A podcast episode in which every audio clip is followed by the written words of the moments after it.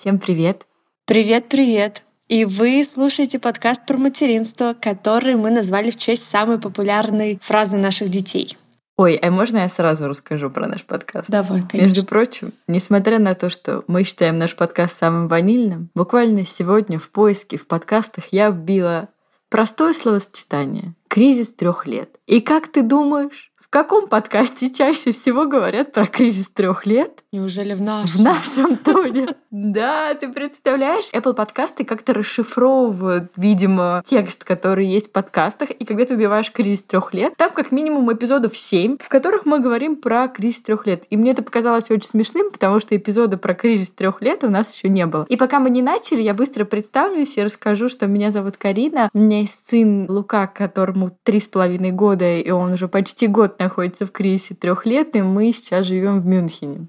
А меня зовут Тоня, моему сыну 4 года, и, видимо, это я была причиной того, что Apple Podcast теперь выдает нас по теме кризиса трех лет, потому что прошлый сезон я очень часто говорила, что у моего ребенка кризис, и как мне тяжело с этим справляться.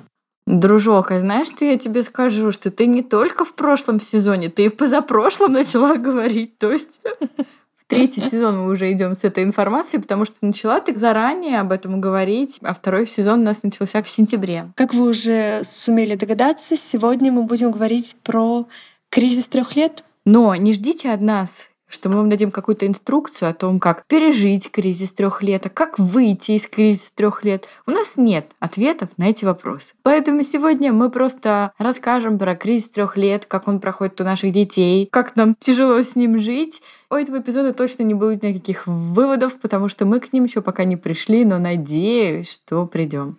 Да, ты правильно сказала, что нет никакой инструкции, которая помогала бы преодолеть этот сложный период легче. Будем делиться своим опытом. Может быть, кому-то пригодится. Угадай, какая девушка такая со светлыми волнистыми волосами, когда слушала про кризисы у детей, я вот тебе серьезно говорю, я правда думала, что меня это не коснется.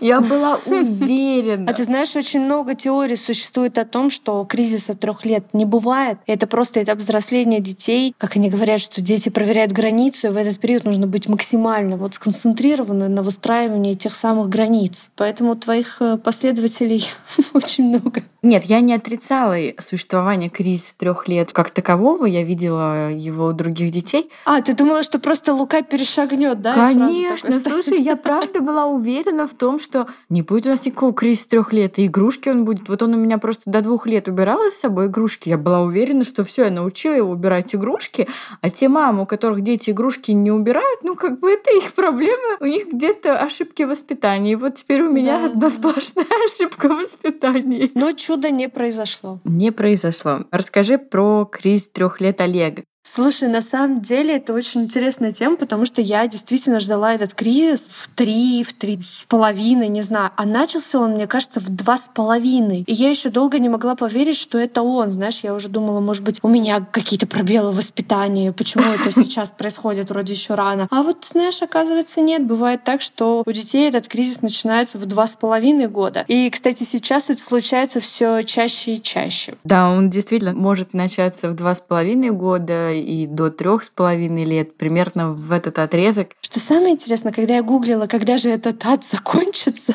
ни один психолог и ни один специалист не мог мне точно сказать временной отрезок. Поэтому, как ты понимаешь, я до сих пор не уверена, что он закончился. Тоня, я помню один раз, когда я гуглила, когда же это закончится, знаешь, на что я наткнулась? Что кризис, блин, трех лет плавно перетекает в кризис пяти, а потом семи. Я думаю, вы что, охренели? Вы могли это в брошюрке где-то написать, когда ты планируешь ребенка? Почему этого не написали? Зачем вы писали все списки анализов? Вы сразу пропишите про кризис трех лет. Человек должен принимать взвешенное решение, я считаю. Он должен знать, на что он идет. Да, тема, как вы понимаете, наболевшая. Но давай поговорим про хорошие моменты. Не про нас сразу скажу. Про хорошие моменты кризиса. Да, есть мамы, которые утверждают, что их детей не было кризис трех лет, и мне кажется, наши родители, возможно, твоя мама нет, потому что она все-таки педагог и психолог, и человек, который всю жизнь работал с детьми, она-то, наверное, знала, что это есть. Но, например, когда я об этом говорила со своим папой или со свекровью своей, я от свекрови услышала, что у мужа вот один раз была какая-то истерика, один раз. Она быстренько ее разрулила, и все. Папа мой говорит, Карин, ты что? Дети вообще раньше были другие. Это сейчас такие дети, у них кризис за кризисом, а у вас такого не было. Но на самом деле думаю, что в случае с моим папой сработало то, что папа много работал, и до четырех лет каждый день со мной сидела мама, и, наверное, мама на себе это ощущала. Ну и, конечно, мы много времени проводили в детских садах, и я даже по Луке вижу, когда он начал ходить в сад, сейчас он ходит в сад до полчетвертого, мне кажется, что как будто кризиса стало меньше, а на самом деле это просто ребенок стал со мной меньше времени проводить. Ну да, да, есть такое, правда. Поэтому я хочу познакомиться с мамой мамой, напишите нам, если вашему ребенку 5-6 лет, и у него не было кризиса трех лет, при этом вы сидели с ребенком дома, и он не ходил в сад. Мне просто интересно пообщаться с такой женщиной, позавидовать ей. Но на самом деле кризис трех лет это все же вещь физиологическая. Кризис трех лет у каждого ребенка происходит. Просто у кого-то он более очевиден, у кого-то он более гладкий, и действительно можно не заметить, а просто подумать, что ну какой-то временный каприз. Когда у Луки он начался, я тоже подумала, о, кризис трех лет, какой капризный ребенок. В тот момент вообще это был не кризис трех лет, это было только прям начало, начало и начало, а потом все это развернулось. Давай поговорим о том, как вообще понять, когда у ребенка начался этот кризис трех лет. Вот как ты поняла, что вот время пришло? Тони, это как схватки и оргазм. Это невозможно не заметить.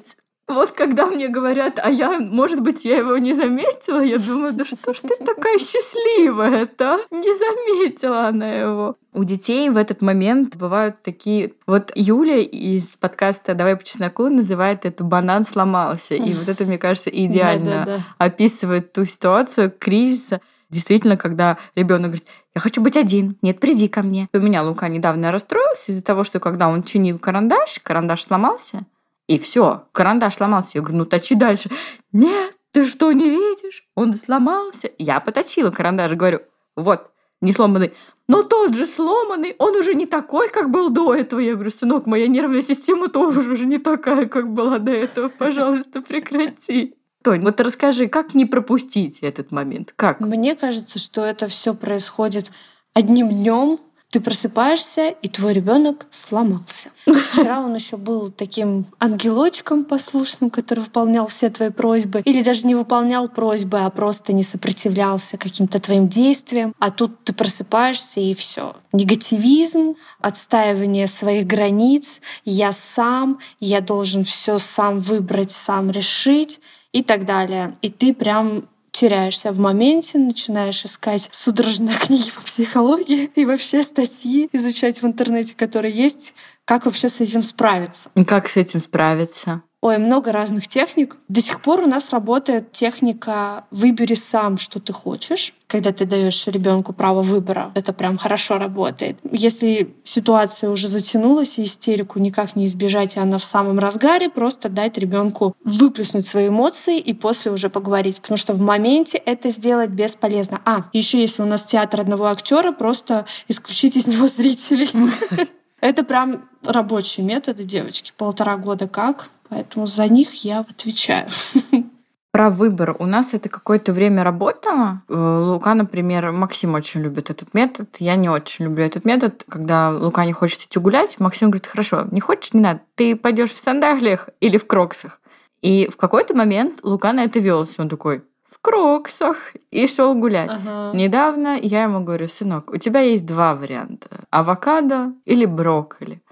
Он говорит, мама, у меня много вариантов. И это не авокадо и не брокколи. И я стою такая, думаю... Приехали. Приехали, да. Что мне помогает в кризис трех лет, помимо белого вина, это уступать ребенку в мелочах. Я недавно объясняла это своей подруге, у которых нет детей. Есть какие-то принципиальные моменты. Когда я говорю нет, значит нет. Я ему разъясняю роль, что мама взрослый человек, ты ребенок, ты меня слушаешь, у меня есть жизненный опыт, вот это все. Но в какие-то моменты уступаю ему, чтобы он понимал, что мы живем не только в мире запретов, где много слова нельзя, и где родители его ограничивают. Я говорю, ну, конечно, да, тебе уже три года, ты взрослый. Хорошо, хочешь кататься на самокате по дому? Ну, катайся. Конечно, я взвешиваю все за и против, насколько это безопасно, сколько мне убирать. Но вот если дело касается, что потом мне нужно убирать, стирать, и это просто сложно для меня, я, конечно, уступаю. И я даю ему вот это чувство, чтобы он испытал э, прилив эндорфинов, дофаминов, всех этих гормонов, когда он достигает своей цели, так сглаживает. Это еще очень хороший способ развить в ребенке уверенность в себе. Когда мама ему что-то разрешает сделать самостоятельно, это определенный такой этап понимания того, что я могу. Да, к этому тоже один из моих методов. Я начинаю спрашивать у него советы или помощь. Говорю, Лука, я могу у тебя кое-что попросить? Он такой, да, конечно. А у нас есть уже вот эта фразочка. Он ко мне так иногда обращается, мама, я могу тебе что-то... Он такой, да, и он такой сразу серьезный. И я прошу, и в такие моменты в 90% случаев, конечно, соглашается, и мне удается это нивелировать. Но случаев, когда я нивелировала кризис, этот момент пика, гораздо больше, чем мне удавалось с ним договориться и как-то сгладить все это. Сегодня мне удалось, могу похвастаться. День закончился, Лука спит. Могу рассказать положительный опыт. Мы шли сегодня в метро, и этот признак кризиса трех лет у Луки — это упрямство. Когда ему что-то взбредет в голову, и ты хоть разбейся, бесполезно. И сегодня была ровно такая ситуация. Мы шли в метро, нам нужно было сделать переход на коричневую линию. До нашего перехода нужно было идти дольше, и был переход посередине станции. Он говорит, нам сюда. Я говорю, нет, сынок, ты что, нам сюда? Я сказала, нам нужно туда. Я говорю, нет, Лука, у нас коричневая ветка, а ты ведешь меня на голубую. Он говорит, нет, нам нужна вот эта. А в Мюнхене линии метро, они помимо цвета разграничены цифрами. А у Луки сейчас классный период, ему очень нравятся цифры. Я ему говорю, ты что, ты показываешь на У7, а наша линия У5. Он такой, нет, У7. Сынок, ну мама лучше разбирается. У5. Он такой смотрит на меня. У5.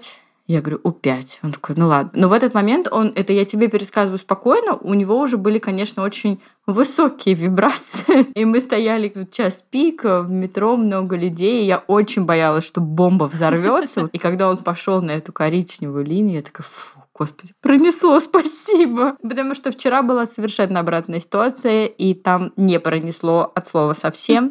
Но там с нами был дедушка. Дедушка не очень в курсе нашего кризиса. И дедушка говорит, слушай, да не нужен нам этот выход из торгового центра. Пойдем в новый выход. Лука говорит, нет, мы всегда ходили через этот. Дедушка говорит, какая разница, пойдем через тот. Нет, нам нужен этот. Ну и да, у нас было 20 минут прям ора ора, что нам нужно вернуться туда, откуда мы пришли, потому что только там мы можем дойти до дома. Боже, а у меня таких ситуаций, мне кажется, 50 раз на дню. Вот ты сейчас рассказала, я вот понимаю напряжение внутреннее в этот момент, когда ребенку что-то приходит в голову, и это обязательно должно быть сиюминутно и выполнено по его. Но да, слушай, мне кажется, вообще к каждому ребенку нужно искать свой подход на самом деле. Который раз убеждаю, что работают с одними детьми, не работают с другими. Есть еще один способ, я не очень люблю к нему прибегать, но он тоже рабочий.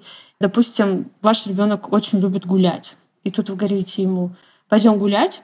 Он говорит, нет, я не хочу гулять. А вы знаете, что он хочет гулять. Ты говоришь, хорошо, тогда мы не пойдем гулять, мы вообще сегодня никуда не пойдем, будем сидеть дома и играть в игрушки. И тогда ребенок думает, а как это мы не пойдем, если я хочу пойти? И принимает якобы самостоятельное решение. Нет, я решил, что все-таки мы пойдем. То есть действовать от обратного. Да, хорошая техника, но мне кажется, у меня такого не может быть. У меня ребенок не любит гулять. Но это конкретно моя ситуация, когда ты знаешь, что он что-то любит, а он да. в моменте не может с собой совладать своими эмоциями. Кстати, на самом деле детям в этот момент намного тяжелее, чем нам. Мы-то понимаем, что с ними происходит. Мы понимаем, что это этап их взросления. Они не понимают. И вот я часто вижу, когда родители начинают, знаешь, ругать вот прям в этот момент пика детей, там, что ты творишь, что ты кричишь, а ну-ка встань, на-на-на-на. Вот это, конечно, делать э, вообще нельзя. Или там требовать требовать э, с ребенка обещаний, что он больше так никогда не сделает, потому что нужно понимать, что ребенок в моменте может вам пообещать что угодно, но когда эта ситуация повторится вновь, импульс, который будет ему давать его мозг, будет настолько сильным, что он не сможет совладать. Владение своими чувствами, эмоциями и волей у детей наступает после пяти лет. Вот до пяти лет, что бы он вам не обещал, чтобы вы ему не объясняли, ничего не работает, если этот импульс снова заиграет в его голове. И причинно-следственных связей у них еще нет в этом возрасте. Лобные доли только созревают, они только начинают отвечать за какой-то вот контроль и планирование, но это все равно капля в море от нормального сознательного человека. Да. Просто их нужно либо переключать заранее, да? Тонч, ну это правда. Это мы сейчас хорошо с тобой сидим такие спокойные, рассуждаем. А ты вспомни нашу с тобой переписку полтора или месяц назад. Просто сейчас мы плюс-минус в ресурсе с тобой. У нас дети ходят в сад. Ну, фу-фу-фу, пока эту неделю наши дети ходят в сад. А ты вспомни нас в августе. Наши дети не ходили в сад уже каждый там по два месяца месяц. Мы с ним были 24 на 7. Истерик угу. у меня было после переезда у Луки по 6, по 8 в день. И когда у тебя совершенно нет сил, у тебя нет ресурсов, я знаю всю информацию и про лобные доли, и про то, что чувствуют дети в этот момент. Я не орала никогда на своего ребенка в эти моменты, но мне самой становилось так плохо. Я думала, ну почему лобные доли не созрели у него, а плохо мне, ты же понимаешь. Сколько бы информации ты не знал, родителям бывает очень тяжело. Конечно, да. конечно, это очень сильно выматывает. И иногда вообще все теории, о которых ты знаешь, разлетаются в моменте, когда у тебя просто нет сил это терпеть, и ты либо уходишь, либо как-то не так реагируешь, как должна была. Конечно, это все есть. Но ты знаешь, осознание того, почему это происходит, все-таки нужно. Конечно, нужно, конечно. Обязательно нужно читать психологов на эту тему, нейропсихологов, из-за чего это происходит, этот кризис. Психика дозревает, а лобные доли тоже в процессе созревания, что ребенок сам не понимает, что с ним происходит. Это физические изменения, которые еще и связаны с выработкой половых гормонов. То есть ребенку действительно тяжело. И я в такие моменты тоже, у меня Макс иногда, я вижу, что ему тяжело терпеть эти кризисы сына, потому что он мужчина, и он не понимает, когда Лука что-то обещает и не выполняет, и вот эти истерики, или когда он плачет из-за какой-нибудь, ну, откровенной фигни, плачет так, я не знаю. Как. И в такие моменты Максим это не понимает, и я ему всегда стараюсь объяснить, говорю, ну пойми, опыта жизни у человека нет, и если он плачет, он реально испытывает эти эмоции в данный момент. Ему правда сейчас тяжело. Нам кажется, что это глупость, а у него мир ломается в этот момент. Конечно, всегда полезно это знать и понимать, и держать себя в руках, но мне кажется, все мы иногда можем сделать какие-то ошибки, уставать от детей в кризисе. Конечно, все мы люди. От этого никто не застрахован, будь ты профессором психологических наук. Да, и, и даже если ты супер осознанная мама, как мы с тобой, все в мире перечитавшая и ведущая самого ванильного подкаста о родительстве, я заикнулась про нашу Тони переписку. Мы с ней в августе просто переписывались друг с другом. И я в какой-то момент написала, говорю, Тони, это мы с тобой от наших детях сейчас, да?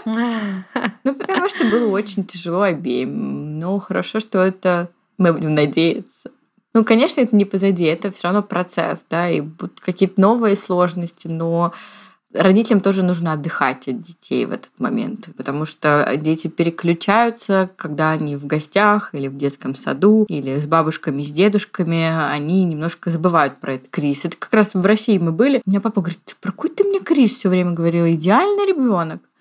Угу. Это он так говорил, пока Лука не остался у дедушки на ночь, когда родители поехали тусить. И когда я садилась в такси, папа говорил, слушай, возвращайся назад. Ребенок что у тебя тут плачет, мама говорит, возвращайся назад. Я говорю, папа, я ничего не знаю, я уже в такси, пока-пока.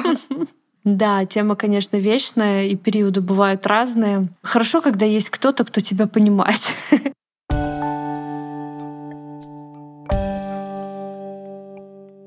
Давай проговорим с тобой, как родителям, наш же подкаст для матерей, как подготовиться к кризису трех лет. Ты бы что бы сказала своей подруге, у которой ребенку сейчас, например, два года? Ага. Потому что наши слушательницы считают нас своими подругами, и мы действительно можем как-то подстерить им соломку. Как подготовиться? Запастись белым вином. Хорошо, отлично. Первый пункт есть. Второй пункт, мы уже об этом проговорили с Тони, прочитать все, что вообще можно про кризис трех лет. Вот честно, прочитайте лишним mm-hmm. не будет. Про него пишут много, из-за чего он происходит, какие бывают стратегии, как это преодолять, какая-то из них может подойти конкретно, это ключ к вашему ребенку. Вино белое Тони уже перечислила.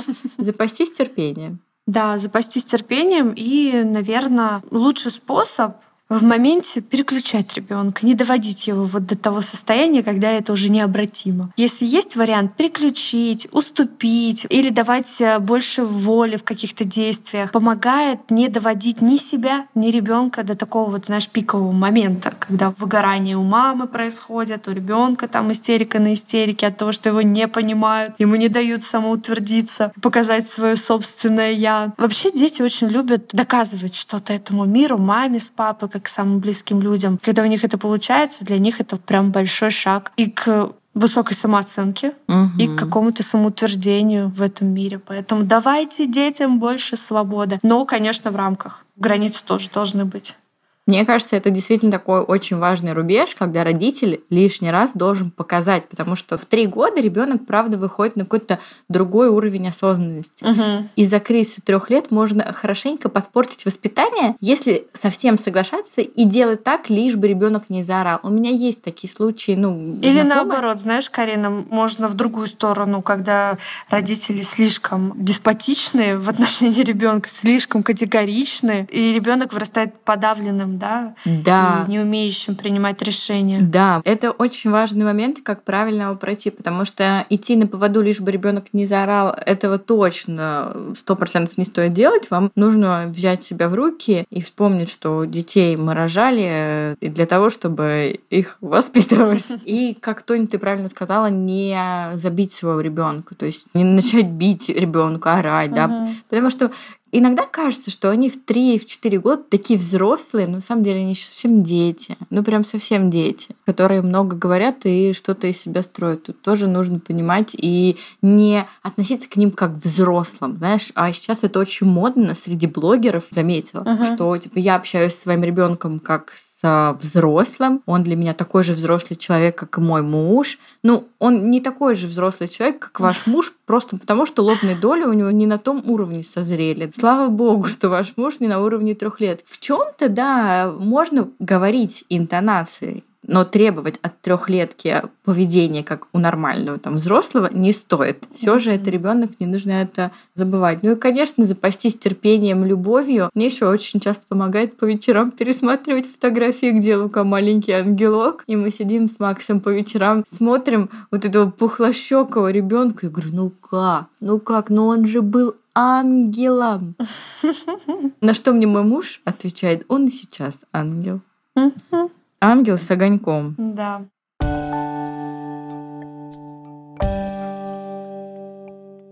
Я думаю, что мы еще вернемся к этой теме не раз, и, возможно, пригласим эксперта, с которым мы можем поговорить на эту тему. Кстати, недавно мы с тобой разговаривали. Что-то я тебе говорила про наши тренировки, которые сейчас у нас часто бывают, слетают. И ты говоришь, что самый лучший способ — это много-много-много говорить. Вот это я с тобой была полностью согласна. Всегда нужно проговаривать после уже вот этой истерики, а, что это было и почему ребенок это испытывал. Кстати, вот важно еще ребенка учить эмоциональному эмоциональному интеллекту. Про это у нас есть целый эпизод. Да, как раз на тот случай, когда вы ему начнете что-то объяснять, а он уже будет анализировать, ему уже легче справляться с кризисом трех лет. Проговорить это я в момент пика и кризиса позвонила своему папе.